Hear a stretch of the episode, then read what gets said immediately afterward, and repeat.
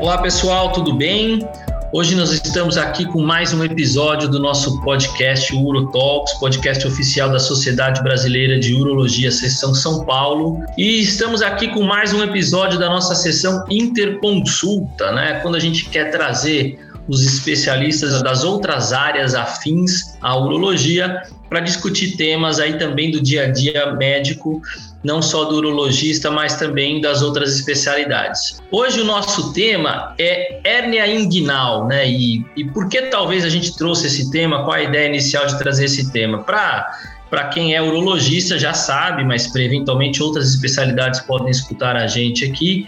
A formação do urologista no Brasil exige uma formação inicial em cirurgia geral, né? Diferente de outros países onde a formação do urologista ela é direto na especialidade da urologia, por exemplo, como nos Estados Unidos. Aqui no Brasil a gente tem uma uma obrigação por ordem educacional, Ministério da Educação e Cultura e também a Comissão Nacional de Residência Médica, onde a formação inicial de base é o médico se formar cirurgião geral. E essa hoje também a gente está numa transição aí para ver se esse período muda de dois anos, que são atualmente, para três anos, né? Isso a gente pode até de repente entrar nesse contexto aí, o Marcelo já estou dando um spoiler do nosso convidado aqui falar para a gente mais para frente, mas é, o urologista depois, além desses dois anos, vai ter mais a formação específica da especialidade, assim como o cirurgião do aparelho digestivo também vai ter uma formação de mais alguns anos mais para frente e ser um pouco mais especialista nessas áreas. Então nós às vezes, por vezes, até por conta da topografia anatômica, né, nós estamos falando da área gênito urinária ali onde a gente tem o testículo ali envolvido na região escrotal, que tem envolvimento com a região inguinal. Então, por vezes as patologias inguinais elas se agrupam e a gente, como urologista, acaba fazendo diagnóstico, acaba fazendo tratamento e a gente se envolve com isso.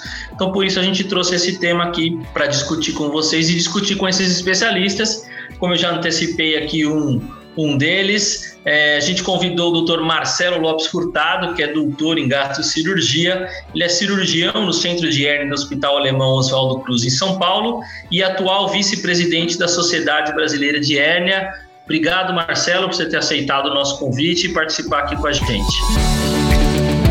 Ô, Leonardo, eu que agradeço. Agradeço o gentil convite da Sociedade é, de Urologia e é um prazer estar com vocês aqui discutindo esse, esse tema tão empolgante e tão na moda, né, que é a hernia inguinal. Eu acho que vocês foram muito felizes aí na escolha do tema e espero que a gente possa realmente é, ter uma discussão aí de um, de um nível bem agradável em relação a isso, com certeza será. Obrigado pelo convite. A gente que agradece e também essa expectativa aí de, de o tema ser realmente bem agradável. E também a gente sempre traz um urologista aqui para essa nossa discussão, para a gente também ter essa vivência do dia a dia, dessa dificuldade, das que traz a gente discutir mesmo aqui, que é a prática do dia a dia do urologista, e o nosso urologista convidado hoje aqui é o Dr. Carlos Ricardo Dói Baltzer. Ele é urologista, membro da disciplina de urologia do Centro Universitário da Faculdade de Medicina do ABC e também do Núcleo Avançado de Urologia do Hospital Sírio-Libanês. Obrigado, Baltzer. Obrigado, Leonardo. Muito obrigado pelo convite. É um prazer aqui conversar com vocês sobre isso e, e a gente sabe é, que é muito comum mesmo a gente encontrar hérnias nos nossos pacientes que têm ali sintomas de Lutz, às vezes fazem mais prensa abdominal do que a média para poder urinar, e com isso eu tenho hábito de sempre examinar meus pacientes e não raras vezes a gente encontra hérnia associada. Eu acho que é ótimo tema para a gente poder discutir, principalmente com especialista junto aqui como o Marcelo. Muito obrigado pelo convite. Imagina, eu que agradeço em nome da sociedade. E para começar a esquentar, né, eu, eu até vou começar com o Marcelo mesmo, para a gente quando eu estava na minha formação de cirurgião geral, e aqui eu aproveito para fazer uma referência, eu aprendi com o Dr. Manley Speranzini, né, uma, uma referência histórica em relação a tratamento de hérnias, então aproveito para não fazer essa homenagem a ele. Mas quando eu estava na minha formação de cirurgião geral, Marcelo, a gente tinha uma, uma máxima que hérnia diagnosticada era hérnia operada. né? É, e aí a gente tentar trazer, aqui uma discussão para primeiro, né, antes de começar tudo, essa máxima ainda existe ou, ou não? A gente já começa a ver um papel aí maior para tratamento conservador, sem de, de regra, né? Sem discutir os, os pormenores de situações específicas, mas de regra, ainda vale essa máxima, não? Então, Leonardo, é, excelente pergunta. Na verdade, é, ela ainda vale, mas nem tanto, né? Vou tentar me explicar. Então, assim, é, em 2009, a Sociedade Europeia de Hérnia, que é uma sociedade respeitada no mundo inteiro, publicou um guideline sobre, sobre o tratamento de hérnia no adulto. E foi revisto em 2014 e agora em 2018. Enfim, um dos capítulos ele fala exatamente sobre isso. Ele fala aquela postura do watchful and waiting é, se você pode aguardar e observar uma hérnia. É, hérnias primárias, pequenas, assintomáticas, você pode perfeitamente não operar. Então, aquele paciente que chega no teu consultório com a queixa urológica e você vai fazer o exame físico, é, como o Carlos já colocou, e você encontra uma hérnia pequena, direitinha ali, que ele não tem sintoma algum. E o paciente te pergunta: posso não operar? Pode. A resposta é sim, pode. É, a orientação é manter esse doente, é, essa pessoa com atividades normais, habituais, e observar ao longo do tempo se, se ele vai ter algum sintoma, seja um desconforto, seja algum tipo de dor, é, e aí você pode conduzir dessa maneira. Diferente na mulher. A mulher tem mais chance de ter o encarceramento das hérnias femurais. Então, a hérnia na mulher, hérnia diagnosticada, é hérnia operada. No homem, não está errado você não tratar. A gente acaba operando porque o doente também pede, né? Então, é mais ou menos isso. Mas aquela coisa de falar para o doente, oh, é melhor operar, porque senão vai encarcerar, é perigoso, isso não é uma verdade. As hérnias, as hérnias pequenas dificilmente vão evoluir para complicações graves, né?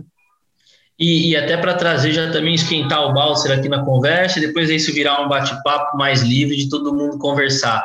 Também, Baltzer, a gente sabe que as patologias do, do trato genital, ali principalmente masculino, né, é, estão muito envolvidas muitas vezes com essa alteração anatômica de hérnias, né? Então, criptorquidias, é, mesmo doenças como varicocele, ou eventualmente até a própria genesia, né? Então, a gente tem ali algumas patologias já próprias que estão muito associadas a hérnia, né? E na hora do exame físico ali, a gente às vezes está examinando o paciente deitado, esquece de colocar o paciente em pé, esquece de associar isso à hérnia, né? Como é que é a dica, já que você falou que você tem esse hábito de examinar o paciente, como é que são as dicas aí para examinar esse paciente em relação às hérnias inguinais?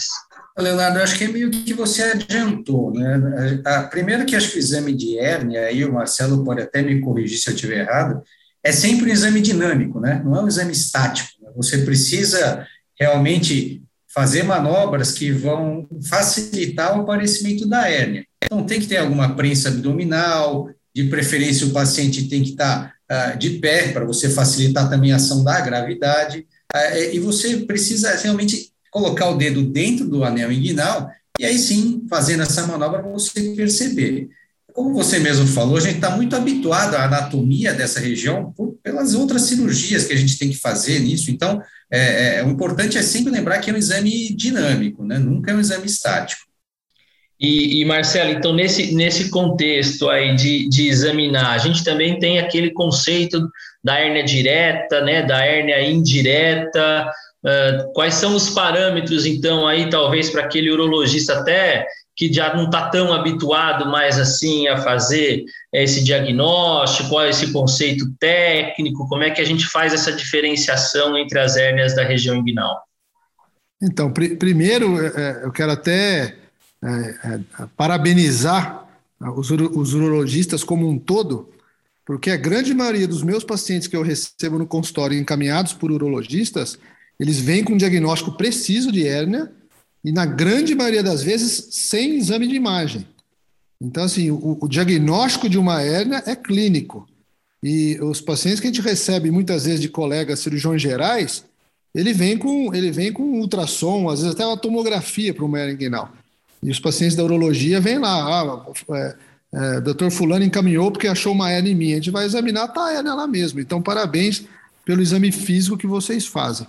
É, é, hoje, essa, essa, diferenciação de uma hernia direta ou indireta, com o advento do, das cirurgias com tela, né?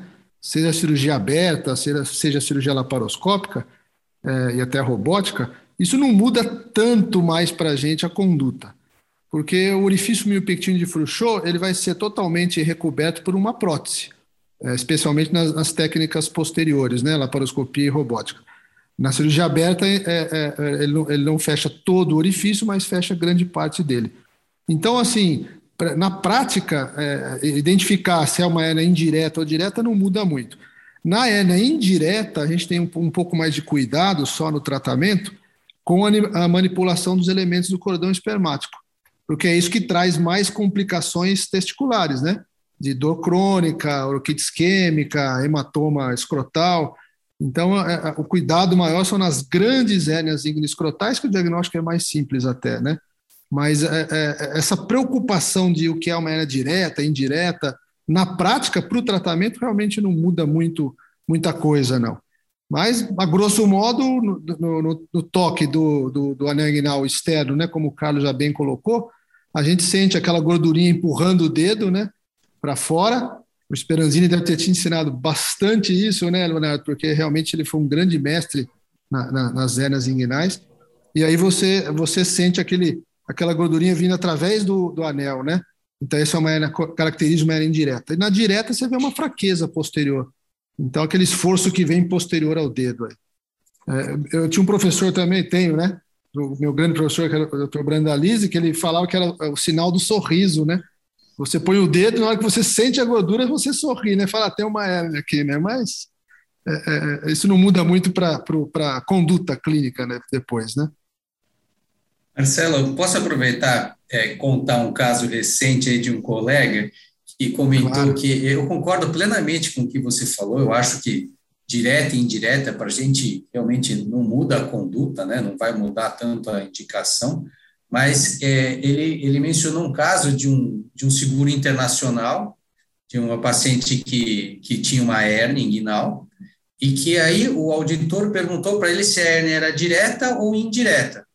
E ele falou: ah, não, é, é indireta.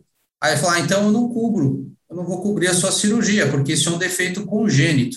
E com Nossa. isso você não vai poder operar. Então foi esse o argumento que foi usado por um convênio internacional sediado lá em Singapura, que falou assim: não, então eu não vou cobrir, e o paciente de fato teve que arcar com os custos particulares para corrigir a hérnia. O que, que, que, você acha disso aí, Marcelo? Olha, é, é, isso que você está falando é uma coisa muito séria, viu?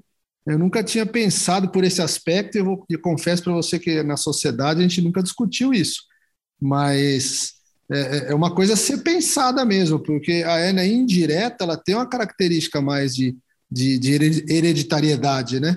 Do, do, do, paciente, às vezes prematuro, que, que às vezes teve uma criptorquidiazinha, que depois o testículo desceu e esse anel fica aberto, e aí ele acaba é, evoluindo com uma hernia indireta. É, teoricamente, tem uma relação com, com, com pré-existência, né? Mas a ponto dos convênios jogarem isso como sendo uma prática de não autorização de cirurgia é temerário, né? Bem temerário mesmo. É, até, por isso eu até perguntei, porque eu falei, isso eu nunca tinha visto, pelo menos não com esses convênios nacionais, mas esse era um convênio internacional, né? Eu falei, nossa, esse argumento agora foi muito é. complicado esse cenário de, de convênio é complicado, né? Porque deixa eu traçar um paralelo para a parte outra parte urológica de uma patologia dessa mesma região, que é a varicocele. A varicocele também é uma patologia de diagnóstico eminentemente clínico, né? E aí depois eu vou até emendar a outra pergunta que o Marcelo também antecipou, mas que hoje nos convênios, por exemplo, às vezes para você conseguir autorizar uma cirurgia de varicocele, você precisa de um ultrassom confirmando que tem uma varicocele. E por vezes se o ultrassom não é bem feito, não está ali, a gente tem diversas discussões a respeito disso, de realizar um ultrassom na varicocele, essa varicocele não é presenciada, não é evidenciada ao ultrassom, né? Então, é, veja como a gente tem começa a ficar meio complexo essa questão de avaliar uma indicação cirúrgica, até porque, por exemplo, a varicocele também é um, uma pré-existência de uma certa maneira, na imensa maioria das vezes, né? Mas ela vai causar um problema lá no futuro. Então é complexo a gente fazer essa associação em relação à, à doença pré-existente, mas é uma doença e como que a gente vai fazer isso de referência, né? Mas só para emendar a pergunta para o Marcelo também, para continuar essa discussão. Marcelo, você falou que hérnia é diagnóstico clínico, mas e se a queixa é muito sugestiva de hérnia e o exame físico é difícil, um paciente obeso, um escroto muito embutido ou algo que dificulte esse diagnóstico? Hérnia para diagnosticar no auxílio diagnóstico é ultrassom ou é tomografia? Aí teste o comentário a respeito desses dois sentidos. Então, o, a ultrassonografia ele é um exame técnico dependente. Então, se você tiver um radiologista habituado no diagnóstico de hérnia, provavelmente ele vai fazer o diagnóstico de hérnia para você na, na, ultrassonografia que ele, que ele fizer. É, agora, se, se, se, for um radiologista mais inexperiente, é, às vezes é, é complicado esse diagnóstico. A tomografia, por sua vez, ela traz um diagnóstico mais preciso, sim mas é um exame mais invasivo em termos de, de radiação, né, em termos de, de, até mesmo de custo, né? Então, assim, na, nas dúvidas, quando a gente tem alguma dúvida diagnóstica, nosso exame físico, a, a, a maioria dos, dos, cirurgiões que fazem hérnia de, na rotina fazem a ultrassonografia. E geralmente encaminham para radiologistas já conhecidos que, que fazem um diagnóstico mais preciso, né? É, agora, e, e, e, esse, esse ponto que você tocou realmente acontece com a gente também. A gente tem diagnóstico de hérnia, muitas vezes um diagnóstico preciso, clínico, e o convênio solicita uma ultrassonografia para poder liberar a cirurgia. E o que é pior, né? Porque você indica uma, uma hérnia unilateral, direita. Ele vai fazer uma, um, um ultrassom, o radiologista acha uma esquerda, que você não achou no exame clínico. Então, ele te dificulta mais ainda a sua, a, a sua liberação cirúrgica muitas vezes. Então, isso realmente é um problema. E o pós-operatório, pior ainda, né? Porque às vezes o paciente faz ultrassom anos depois da cirurgia, acha lá uma gordurinha e vem com o diagnóstico de hérnia recidivada. Né? Complicado. Pois é, a gente tá, a gente fica às vezes muito amarrado mesmo às vezes, então por isso que inclusive na Sociedade Brasileira de Urologia a gente também incentiva, talvez isso seja uma coisa para se incentivar nas outras especialidades também, é o próprio urologista ter uma habilidade de poder fazer ultrassom, de repente um point of care específico para aquela patologia que ele está tratando, né? Então a gente tem é, ultrassom para varicocele, para rim, né, hidronefrose, expulsão por cirurgias percutâneas, de repente é, uma, é um caminho para a gente diminuir esses vieses relacionados à técnica e ser operador dependente, né. É, e, e, entrando um pouquinho na questão da, da, da própria cirurgia em si, né, uma vez que é talvez mais o impacto que a gente tem que discutir aqui, você chegou a comentar, Marcelo, mas eu vou perguntar primeiro para o Baltzer. Uh, Balti, na hora que você indicou, então, a cirurgia, tá? Então, é aquela, aquele paciente que você tem, você fez um diagnóstico de hérnia, e vamos falar primeiro da hérnia simples, isolada, só hérnia, depois a gente pode expandir para, as outras, para os outros contextos, e você vai indicar uma cirurgia de hérnia. É, para você faz diferença o, minimamente invasivo, o cirurgia aberta? Como é que está hoje o cenário para você como urologista no diagnóstico exclusivamente de hérnia?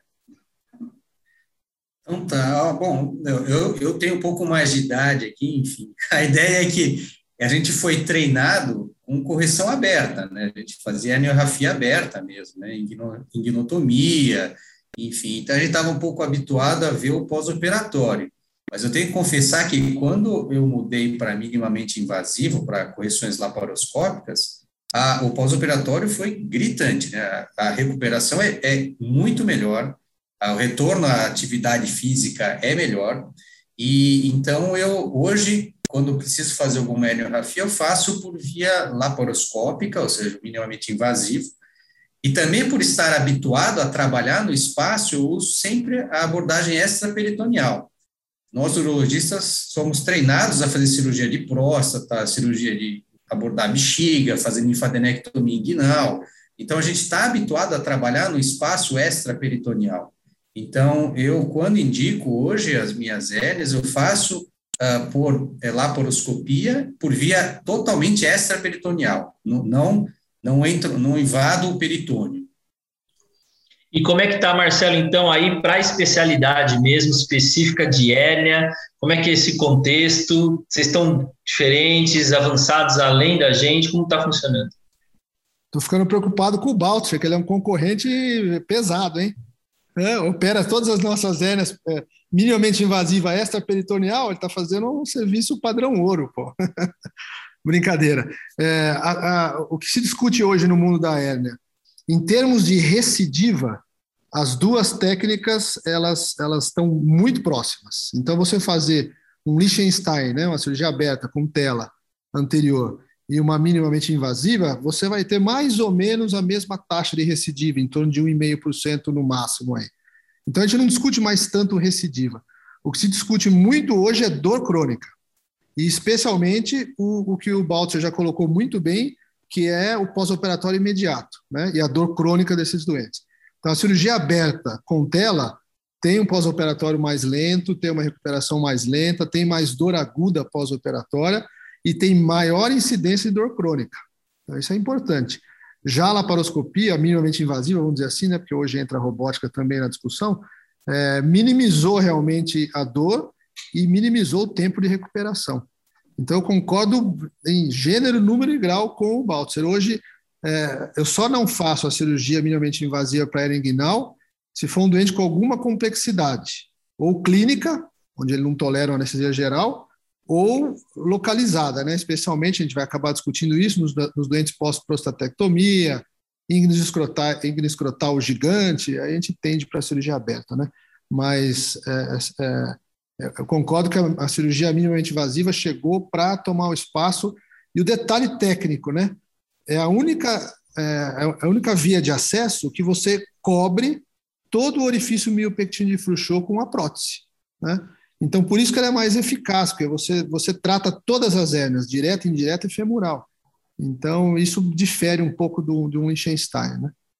E aí, então, eu entro com duas perguntas para você, Marcelo. A primeira é, na urologia, a minimamente invasiva da laparoscopia para a robótica, está com uma tendência muito grande a maioria dos nossos procedimentos serem robóticos por diversos motivos, é, ergonômicos, recuperação do paciente, eventualmente melhor técnica, mas eventualmente algumas cirurgias, e nós estamos falando aqui também para um público muito é, diferente, né? Então, para você entender, a gente tem público que está na América Latina toda ouvindo a gente, então tem gente do Peru, Colômbia, eu até agradeço para o pessoal que tem acompanhado assim fielmente a gente, mas também interior do Brasil, onde às vezes o acesso à robótica não é assim tão é, fácil, né? Às, às, vezes a gente consegue levar paciente para as capitais e tudo, mas na questão da hernia especificamente, o uso do robô, vocês têm percebido alguma situação que está realmente com alguma tendência a ser melhor nesse quesito que você tem falado de dor, de recuperação, ou ainda não?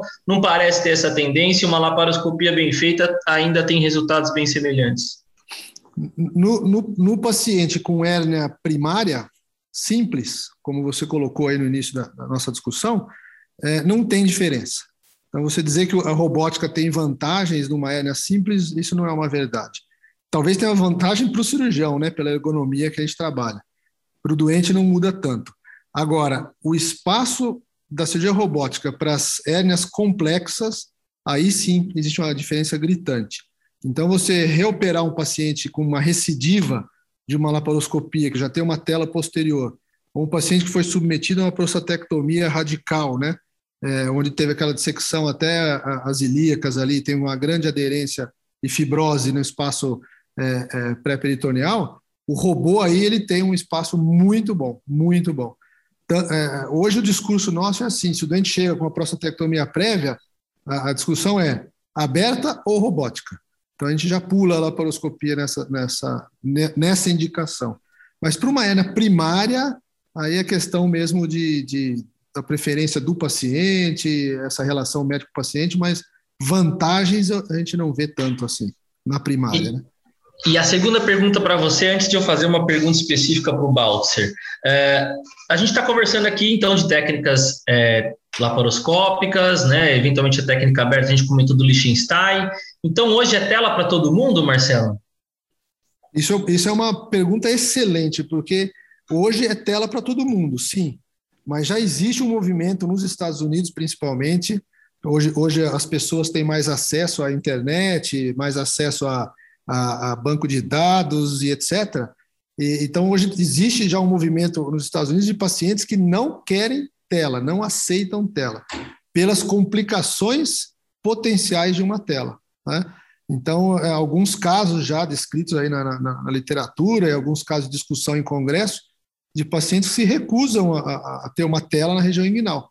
Então, você acaba voltando à cirurgia convencional é, sem tela para esses doentes. E aí muda bem, porque aí a gente precisa de um esperanzine na vida aí, um, um cirurgião que tenha uma experiência anatômica para fazer uma boa correção sem tela, porque senão a recidiva chega até 30% na dependência do caso, né? Então, isso é uma discussão que a gente vai ter, viu? Isso é uma coisa que a gente acho que está começando já a, a, ter alguma coisa nesse sentido. Telas absorvíveis, será que isso vai ser o futuro? É uma discussão, é uma discussão. Interessante. E aí, agora emendando a pergunta para o Balter, nesse, nesse quesito, então, né, Balter? Hoje a gente tem usado tela para todo mundo. E a, uma das preocupações, como o Marcelo citou, aí é a, a, complicação, que é a mais comum aí é a dor crônica, né? E aí, então, nós vamos falar de novo, puxar a sardinha para o nosso lado da anatomia ali, né? Nós temos é, artéria deferencial, nós temos ducto deferencial, nós temos cordão espermático como um todo. Uh, detalhes aí em relação tanto à dissecção dessa região, quanto depois posição posicionamento de tela? Qual é a atenção que a gente tem que ter em relação a isso? Eu acho que, é, bom, falando um pouco desse espaço extra pré-peritoneal, né, extra-peritoneal, eu acho que tem dois, dois, dois, alguns parâmetros importantes ali que eles chamam né, o triângulo da dor e o triângulo, é, não sei como é que é a tradução, é Triangle of Doom, que é, sei lá, o triângulo da perdição, o triângulo é o desastre, do desastre. Desastre, desastre. desastre né? É o triângulo do desastre, enfim, mas que é, é, eles são realmente baseados na, na, nos próprios elementos do cordão. Né? Então, se você tem o triângulo do desastre, na verdade, você tem medialmente o, o deferente, lateralmente os vasos deferenciais, né? Como ápice seria o anel inguinal é, interno e, e, a base desse triângulo seria eventualmente a reflexão do peritônio. Né? Então, por que, que é esse triângulo do desastre? Porque atrás dele estão os ilíacos, né? Tá as ilíacas externas, a artéria e a veia. Então, se você fizer uma dissecção inadvertida ou, ou exagerar no cautério, você vai ter um acidente e, e uma lesão de ilíaca externa ali, é, é, muitas vezes acaba tendo que converter, interromper cirurgia, chamar vascular, enfim, vai ser uma grande confusão, né? E, e o triângulo da dor, na verdade, é lateral aos vasos é, vasos do cordão, a, abaixo da, do trato ilho, ilho púbico ali, que é paralelo ao ligamento inguinal, que é onde estão todos os nervos, né? Então, se você for fixar a sua tela e usar grampos nesta região, você vai pegar ali ramos do femoral, do o gênito femoral, ramo genital, gênito femoral, o cutâneo lateral, enfim, você pode pegar algum nervo ali e com isso estimular a questão de dor, né? Então a gente eu acho que tendo esses parâmetros, você conseguindo ter essa anatomia, você consegue é, evitar recidivas e evitar um pouco de dor. Uh, uh, uma coisa que eu queria até perguntar para o Marcelo, se você me permite, é, é sobre a, característica da tela, porque a gente falava muito de uma tela com uma gramatura mai, maior, gramatura menor, uma tela mais grossa, uma tela mais fina. Se, se você, na prática, percebe alguma diferença em relação à dor, à sensação desses tipos de tela, Marcelo? Sim, é, ótimo, ótimo, Carlos. É, a, a, as telas, vamos só colocar para quem não está habituado, né, o que é a gramatura, né? A gramatura da tela ela vem pelo peso da tela, né, em gramas por metro quadrado. A tela nada mais é do que um fio que é feito uma trama, né? É uma trama de fio. Então, a maioria delas é de polipropileno, a grande maioria, e a gente tem disponível hoje também as telas de poliéster, agora poliéster monofilamentar, né? Os multifilamentares antigos eram mais problemáticos em termos de infecção. Então, hoje divide em, em polipropileno e, e, e, e, poliéster, monofilamentar. E a gramatura, então, tem relação com a espessura do fio utilizado. Então, quanto mais grosso o fio e maior, e maior, e mais, maior número de trama, mais pesada fica a tela. Quanto maior o peso da tela, mais retração essa tela vai apresentar ao longo dos anos. Então, a gente divide a, a, a gramatura em, em, gramas por metro quadrado, onde até 40 gramas por metro quadrado é tela de baixa gramatura. 40 a 60 é, média gramatura e acima de 60 alta gramatura. As telas de alta gramatura, elas, elas retraem até 20% do volume dela em cinco anos. 20%. Então, o que a gente pode imaginar com isso? Pode aumentar a chance de recidiva, na dependência do tamanho de tela que você usou. E o que é pior, uma retração de uma tela em cima do triângulo da dor, que você muito bem citou, você pode trazer dor crônica. Então, tem aquele paciente que você operou, foi muito bem, não teve dor nenhuma, o dente está ótimo, passam-se alguns anos, o dente apresenta uma dor é, crônica, que é por um mexoma, né? uma retração da tela. Então, nós todos passamos a usar telas mais leves, inicialmente telas de baixa gramatura, né? 35, 40 gramas por metro quadrado. O que nós começamos a perceber? Recidiva. Porque as telas muito leves, elas também tendem a acompanhar o defeito, porque elas são telas realmente é, flexíveis, bastante leves no seu contexto. Então, a gente está voltando hoje para as telas de alta gramatura. É, talvez média gramatura nas hérnias pequenas, né? diretas e indiretas menores do que 2 centímetros, e, a, e, alta, e telas de alta gramatura nas eras maiores e nas eras recidivadas. Tecnicamente, a alta gramatura é mais fácil de manipular, então você acaba tendo uma facilidade de colocação na região do espaço pré-peritoneal. Pré, um detalhe também que se fala muito hoje é a fixação da tela. O próprio guideline que eu citei, e eu é, estimulo a quem está nos ouvindo a, a, a, buscar o guideline, ele é aberto na internet, é só você colocar lá, guideline da Sociedade Europeia de Hérnia, a Sociedade Brasileira tem um guideline semelhante também, não é uma cópia, mas é um parecer nosso em relação a esses guidelines. É, lá fala que você está totalmente habilitado a não fixar a tua tela.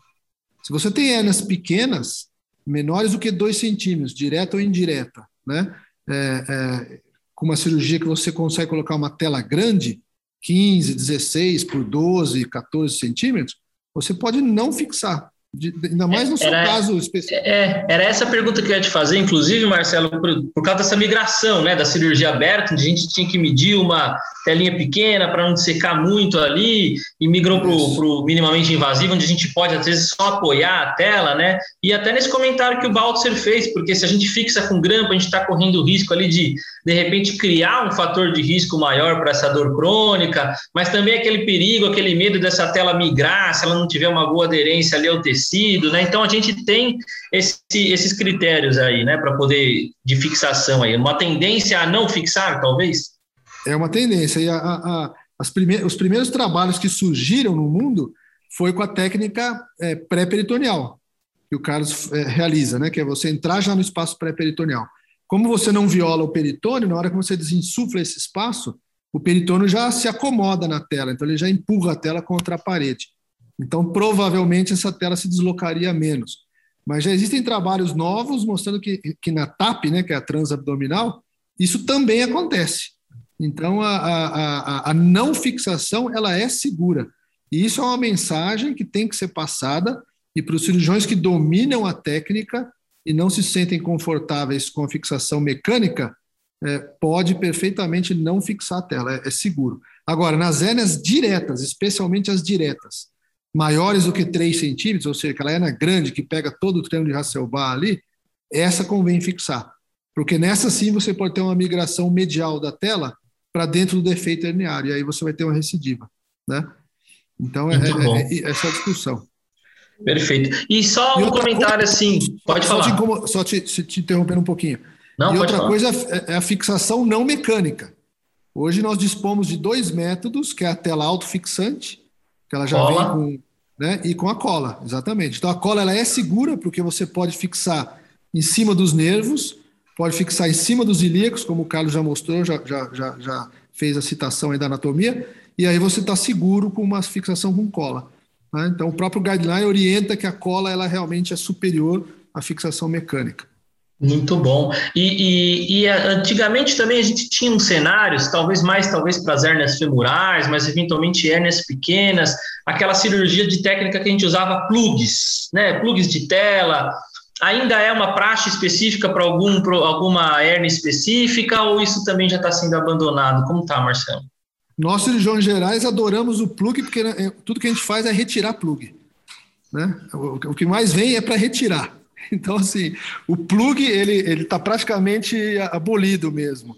Porque o problema do plug, a invenção, né, a concepção do plug é excelente, né, se a gente for parar para pensar. Mas a chance de dor crônica com o plug é muito grande. Então, nem tanto recidiva, né? É a dor crônica, porque aquele, aquele plug de tela é, é enfiado ali no anel inguinal profundo, a compressão do ramo genital do gênito femoral, ela é muito intensa. Então, esses doentes têm bastante dor crônica. Então, cada vez mais utiliza-se menos plug, né? E, e, antes de entrar nos cenários é, fora dessa cirurgia simples, simples não, mas comum, habitual, de uma hérnia simples, né, sem fatores complicantes, vamos, é, depois que esse paciente operou, então, a gente está, é, antigamente também, vou lembrar do meu tempo, que a cirurgia era muito mais afeita a fazer cirurgia aberta, uma série de recomendações, risco de ferida operatória, então a, o repouso tinha que ser mais intenso por causa da dor também inicial, voltar às atividades habituais, na, na cirurgia minimamente invasiva, Baltzer, você tem recomendado esses pacientes a fazer que tipo de recuperação? Como que você cuida desse primeiro processo, analgesia e recuperação para as atividades do dia a dia? Em, relação à questão de analgesia, é, a gente estava mais habituado, vou falar, às, às abertas, então a gente tinha que carregar mais a mão nos analgésicos, nos anti-inflamatórios, Hoje, em geral, você, você ainda deixa um pouco de anti-inflamatório, mas são poucos dias, e analgesia simples, né? Agora, é, exatamente por não ser o meu expertise, eu ainda sou mais antigo na questão do repouso. Para mim, ainda, hérnia é 30 dias sem esforço, é, sem, é, sem dirigir, sem nada disso. Eu imagino que poderia ser antes, mas eu, eu tenho muito medo. Eu ainda deixo uns 30 dias ali você vai ficar repousando não vai inventar moda. E ainda bota a culpa no paciente, fala assim, ó, se mexer, essa tela sair do lugar, você vai perder a cirurgia, a culpa é sua, não tem nada a ver com isso. Marcelo, como é que está esse cenário hoje? A gente está podendo antecipar por causa de ser laparoscópico, deixar a tela fixa faz diferença? É, hoje a tendência nossa é liberar o dente mais rápido. Tanto que a premissa da laparoscopia, né, e o Carlos falou muito bem no início, é a recuperação mais rápida, é voltar às atividades mais precocemente. Na minha prática, vou ser prático nessa resposta. Cinco dias eu libero para dirigir e para caminhada em terreno plano, cinco, cinco a sete dias. Eu falo para o doente: o fator limitante é dor. Se o senhor está sem dor, passou cinco dias, está bem, consegue dirigir? Pode dirigir. É, atividade física leve, uma caminhada, uma atividade do dia a dia, dez dias, mais ou menos em torno disso. Atividade de esforço, né? Um, um cara mais jovem que pratica, joga um futebol, vai para a academia, aí a gente pede mais ou menos umas três semanas. Mas é, é, é seguro. O esforço leve no início, ele é até bom, porque ele ajuda a fixar mais essa tela retromuscular, né? Então, quanto antes o doente sai da cama, anda, movimenta, é, é, é, é bom. E quanto antes ele atividades leves também vai ajudar. Uma coisa que eu mudei um pouco é o repouso no primeiro dia de cirurgia. Isso eu tenho pedido para os meus doentes fazerem mais. Ó, o primeiro dia o senhor fica mais quieto, não fica andando muito. Eu percebi uma diminuição de seroma fazendo isso. Porque o seroma é uma preocupação, né? Então, o estudante precocemente. E laparoscopia, o cara está sem dor, né? Então, é, é, o que, é o que o Carlos falou. Estou sem dor, tomei só um lisadorzinho, mais nada, estou ótimo, vou, vou dirigir no dia seguinte. E isso não é bom, porque aumenta a chance de seroma mesmo. E, e até, essa é até a pergunta que eu faço para vocês: como é que vocês estão conduzindo o seroma quando ele forma, principalmente o seroma escrotal? E aí, Baltzer, como é que a gente conduz? É, então, você vê, o, o que é a, a, gente tem medo das coisas que a gente não conhece, né? Então, assim, eu faço técnica essa peritoneal porque eu tenho medo de entrar no peritônio e pegar alguma alça e fazer alguma coisa errada. E como eu falei, a gente está acostumado a estar tá treinado ao espaço extraperitoneal. E também por condicionoma, eu dreno todos os meus pacientes, eu não deixo nenhum sem dreno. Dreno 100% deles. Eu, eu, eu, já tive alguns problemas de não drenar, é, e, e, como diziam alguns cirurgiões antigos, é isso, você pode se arrepender de não drenar, mas nunca de drenar. Se eu drenei, eu fico mais tranquilo, mas acabo drenando sempre os meus pacientes. Eu não sei nem qual, a opinião do Marcelo, qual a prática dele, mas eu acabo treinando sempre. É, a, a, gente acaba drenando só as escrotais grandes mesmo, né? Principalmente aquelas que a gente abandona o saco herniário, às vezes, no canal inguinal. Aí a gente drena. Caso contrário, a gente não usa, não usa dreno. Aliás, a gente pode até bater um papo nós dois depois, a gente pode até montar um trabalho aí em torno disso, dreno versus não dreno. Acho que é uma coisa legal para a gente discutir, viu? É bem e, interessante. E esse, e esse cenário que você falou, né, Marcela, está entrando então nas hérnias mais complexas, né? Esse cenário dos grandes descolamentos, né? Então, aquelas hérnias escrotais grandes, que às vezes tem conteúdo, inclusive da própria bexiga, né? A gente já, é, sabe que pode ter conteúdo, inclusive vesical, nessa hérnia escrotal, os grandes descolamentos. E, e, e, a gente sabe também que às vezes essas hérnias escrotais maiores também tem a ver com envelhecimento, já é uma população onde o indivíduo é mais idoso, né? Como é que você, é, como é que você faz? E aí depois eu queria entender do Baltzer também se ele faz alguma coisa diferente em relação ao, à pele. Você tem uma, um hábito de fazer uma escrotoplastia, diminuir esse volume do escroto? Não tem? Principalmente com essa preocupação que você falou em relação a seroma. É uma cirurgia que obrigatoriamente você vai fazer aberta? Acho que, pelo que eu senti de vocês, tem uma tendência a essas cirurgias mais complexas ter um, um, um favorecimento para a cirurgia aberta, né? Então, a, a, se você me perguntar, é possível fazer uma hernia gigante em escrotal por laparoscopia? A resposta é sim, é possível. Agora, é vantajoso? Para o paciente, eu acho que não. Então, acho que é uma cirurgia que você fica muito tempo anestesiado, uma cirurgia longa, que você acaba tendo lesão de vaso espermático, acaba tendo lesão muitas vezes deferente. É, a, a, a, o doente não tem uma vantagem realmente nessas grandes áreas quando você faz por minimamente invasiva. Eu acho que esse, mesmo porque respondendo o que você me perguntou, esse é um doente que às vezes precisa de uma plástica escrotal, ele precisa de um tratamento muitas vezes até até até de, do próprio testículo que às vezes está torcido, etc. Então, esse é um doente que a, a cirurgia aberta talvez traga mais benefício para esse tipo de hérnia, né? E como eu também é, é, sou um pouco mais antigo também, não sou tão novo assim, né? É, e aprendi muito na minha época de residência, em 93, a fazer estopar. Então, acho que o estopar é uma grande técnica para essas grandes hérnias complexas. Então, a, laparoscopia é um estopar, né? É, é, é um estopar minimamente invasivo, entre aspas. Mas o estopar clássico para esses grandes hérnias com plástica escrotal, eu acho que essa é uma coisa a se pensar sim nessas hérnias complexas que você citou. E, e, e Balser, também nesse caso, então, né, da hérnia escrotal grande, que às vezes a gente vai precisar fazer essas grandes drenagens, escrotoplastias, às vezes, e ter uma chance maior aí de eventualmente até fazer uma hidrocele, né, pós pós-hérnia, né? Uh, fazer o acesso uh, totalmente inguinal sozinho, você acha que isso é, obrigatoriamente vai trazer uma maior complicação? De repente já vale a pena você fazer esse acesso também uma escrototomia, já fazer essa escrotoplastia, até pensando nesse tipo de complicação? Como é que você lida com as grandes hérnias escrotais? Eu acho que a primeira coisa que eu tenho que ser honesto aqui é que numa grande hernia no escrotal eu vou encaminhar para o Marcelo. Eu não vou me meter a fazer, não. Porque, na verdade, é isso. Eu acho que, que obviamente, não é o nossa, não é essa área de expertise. Você pode fazer, a gente está acostumado a fazer escrotoplastia, a gente está acostumado a tratar é, hidrocele, uh, mas eu acho que a gente tem que reconhecer as nossas limitações também.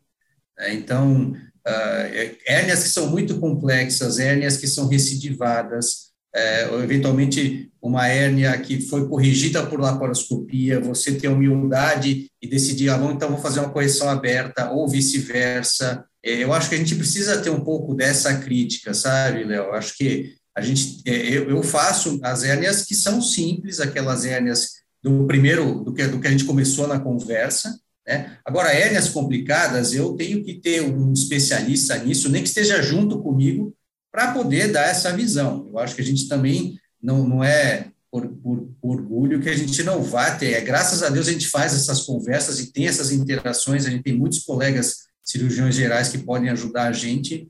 Uh, então, eu, eu tenho que confessar que eu ia chamar o Marcelo nessa situação aí. E, e, é importante também realmente a gente entender essas limitações, né?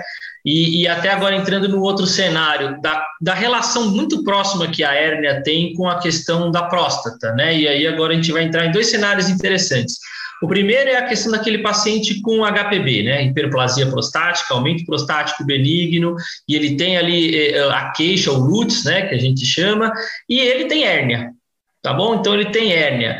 Uh, não é é sabido, né, que é um fator de risco até para piorar eventualmente a própria hérnia em si. É, então eu vou fazer um bate-bola aqui primeiro, né? Primeiro perguntar para o Marcelo se o Marcelo investiga a HPB Lutz no paciente mais de idade, né, vamos dizer, então, assim, aquele paciente de 50 anos, está ali começando a beirar, talvez começar um rastreamento para câncer de próstata, o paciente vem quase que exclusivamente com a queixa de hérnia, a gente sabe que a cultura brasileira do homem é se preocupar com o que ele tem ali de doença, mas ele não percebe, o Lutz é uma patologia que às vezes ele nem percebe. Você faz essa pergunta de hábito, e se você identificar esse LUTS, você encaminha para o urologista, e depois a, a pergunta de volta para o Baltzer é: Baltzer, o paciente tem LUTS, tem hérnia, é, e aí você vai pensar no tratamento deste paciente, e eventualmente o tratamento desse paciente é cirúrgico, e se você vai pensar se você vai tratar as duas coisas ao mesmo tempo. Então, enquanto o Baltzer pensa, o Marcelo responde. É, é, acho que isso, essa, intera, essa integração aí, interação, né, com a equipe de urologia é fundamental, sim. É, na minha anamnese, eu sempre busco, principalmente pacientes nessa, nessa faixa etária que você citou, alguma queixa prostática. Confesso que eu não, não, não faço exame de ultrassonografia, etc., em todo paciente, mas é, a, a, a, exploração clínica eu faço, né? A pergunta, se ele já acompanha com o urologista ou não, se ele já fez exame da próstata, como é que está a próstata dele, etc. Isso, isso é perguntado. Se o paciente tem uma queixa prostática e eu vejo que, que é um doente que realmente exige um cuidado maior em relação a isso, eu peço avaliação da, da equipe de uro aí que está junto com a gente. E, e, e, aí a discussão é, ah, tem uma hiperplasia prostática importante, vamos tratar o que primeiro, né? Então, eu queria ouvir de vocês também isso.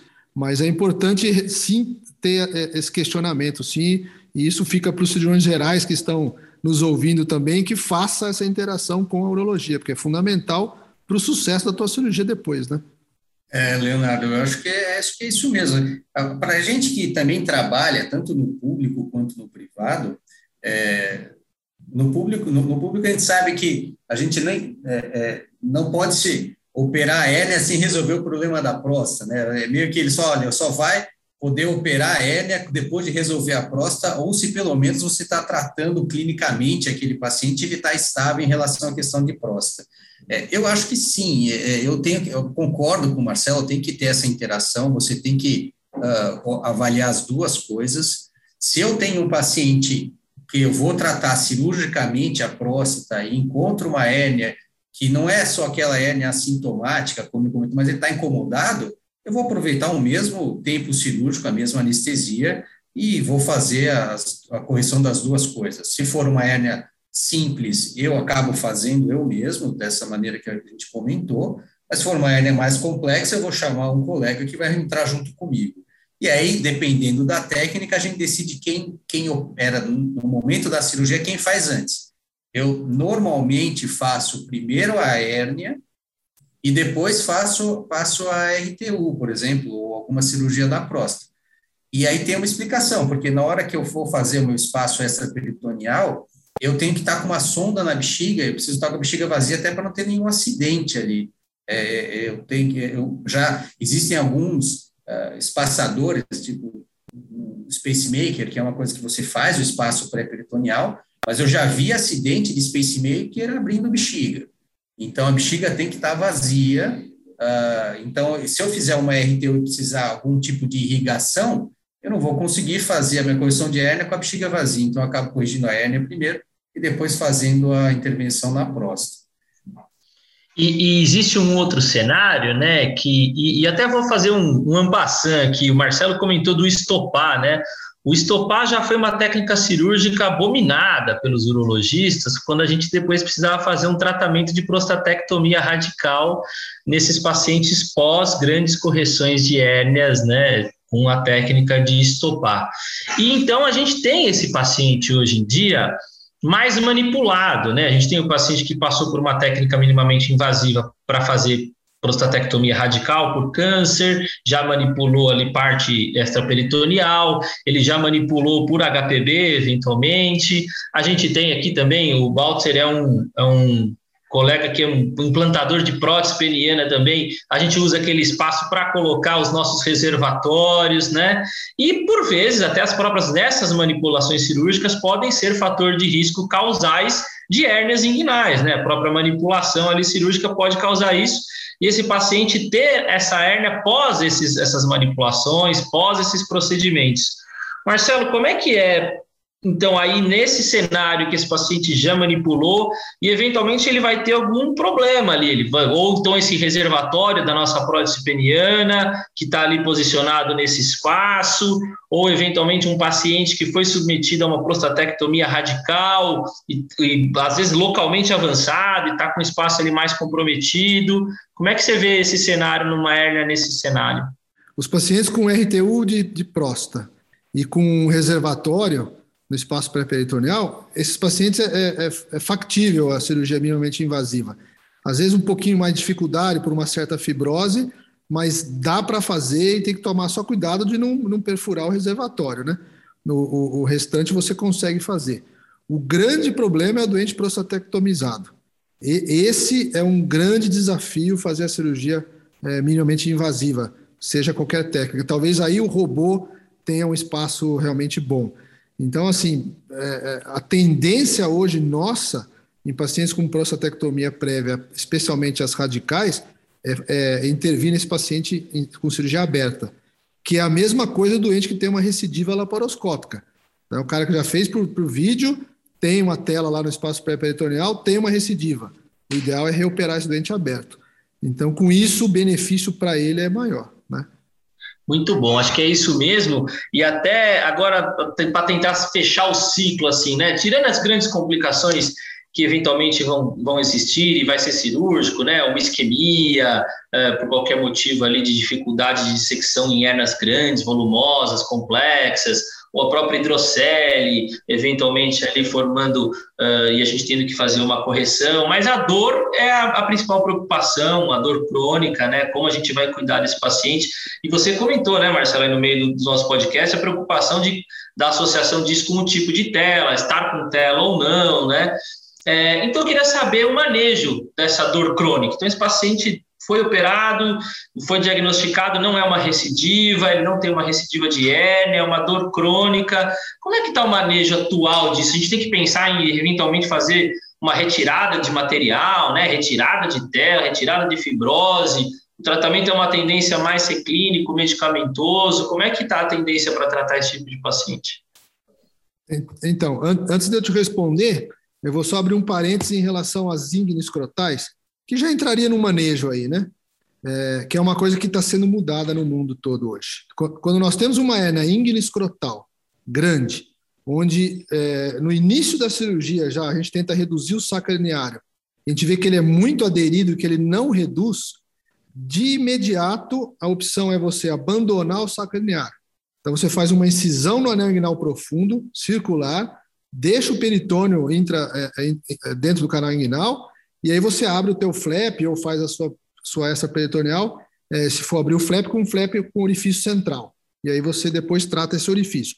Com isso, você não manipula os elementos do cordão e minimiza a dor crônica já nesse sentido. Então, isso é uma tendência mundial hoje, é uma coisa nova, é o abandono do sacraneado. É preferível tratar uma hidrocele anos depois do que uma dor testicular crônica que você causou por lesão do gênito femoral.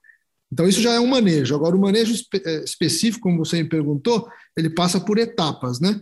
A primeira etapa sempre é o tratamento clínico, e, e a gente vê se esse doente melhora com, com analgesia, é, ansiolíticos, aí tem uma gama de medicamentos que a gente faz para tentar melhorar. Cuidado com o doente que tem dor pré-operatória, aquele doente que fala que morre de dor na hérnia dele, esse é um doente que potencialmente vai ter dor depois também, porque alguma outra causa dessa dor aí, até às vezes é, é, somatizando um pouco, né?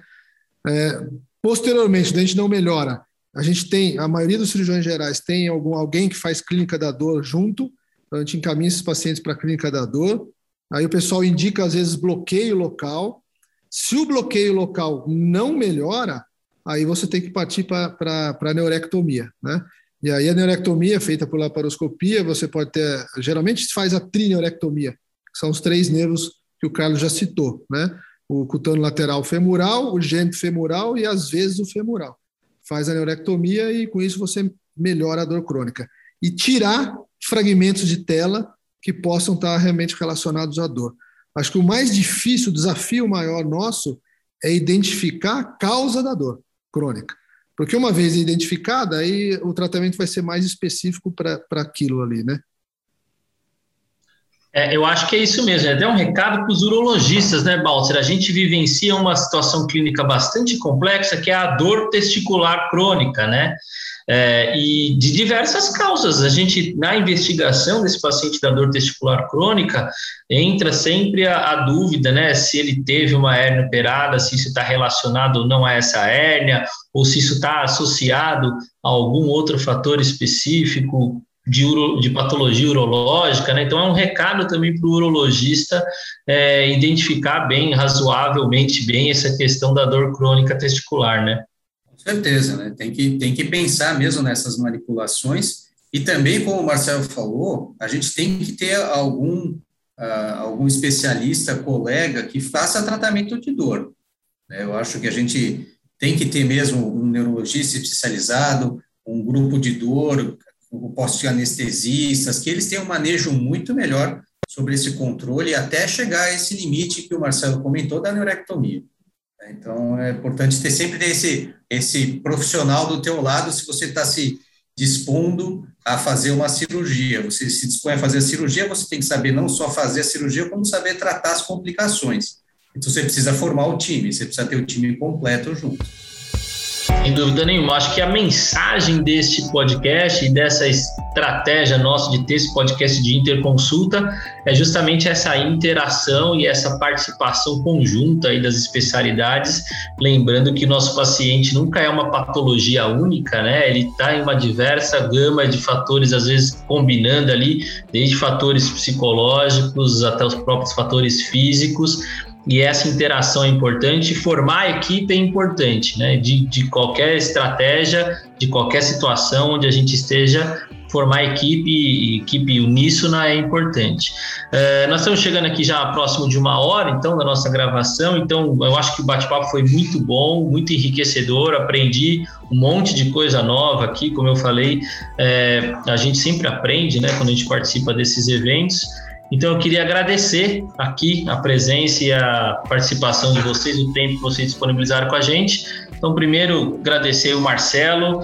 Obrigado, Marcelo. Espero que a gente possa nos encontrar mais vezes. São projetos dessa diretoria agora e também da próxima futura ter uma aproximação maior das especialidades, quem sabe aí em eventos presenciais no futuro, a gente poder ter uma interação maior. Então, agradeço mais uma vez em nome da Sociedade Brasileira de Urologia. Obrigado. Eu que agradeço a sociedade pelo convite. É, realmente foi um bate-papo muito, muito prazeroso. É, obrigado, vocês dois foram muito, muito tranquilos e, e, e, acho que a gente conseguiu interagir bem. E eu já deixo esse convite, então, que você acabou de citar. O nosso congresso, por enquanto, é presencial. 2 a 4 de dezembro, agora em Salvador, Congresso da Sociedade Brasileira de Hérnia. É um congresso bem interessante, onde a discussão é, é, vai de, de, de simples às hernias complexas. Então eu já deixo aqui convidado, o próprio site da Sociedade Brasileira de Hérnia tem todas as informações. E agradeço o convite mais uma vez e fico à disposição. Espero que a gente possa se encontrar realmente mais vezes aí. De preferência fora do centro cirúrgico. Exato, de preferência fora do centro cirúrgico. Uh, de novo, também agradecer aqui a participação do Baltzer, né, colega aí lá da disciplina de urologia do ABC, e trouxe também para a gente essa, essa vivência, né, esse dia a dia. Eu acho que o podcast tem sido uma coisa muito legal da gente poder levar essa informação ao pessoal que está no interior do Brasil, aí fora do país, e trazer experiências da urologia como um todo. Então, obrigado mais uma vez, Baltzer, pela sua participação aqui com a gente. Agradeço? Eu agradeço o convite, agradeço a sociedade. Uh, eu, eu aprendi muito aqui, aprendi muito. Espero que os outros também tenham aprendido. É, agradeço a, presença do Marcelo também. Muito obrigado pelo convite. Queria então mais uma vez agradecer a todos. Lembrar que esse podcast é uma parceria também da nossa campanha hashtag Saúde Masculina Sem Tabu com a Zodiac e os episódios todos estão disponíveis tanto no nosso site www.sbu-sp.org.br e nas plataformas de streaming. Nos vemos no próximo episódio. Até lá!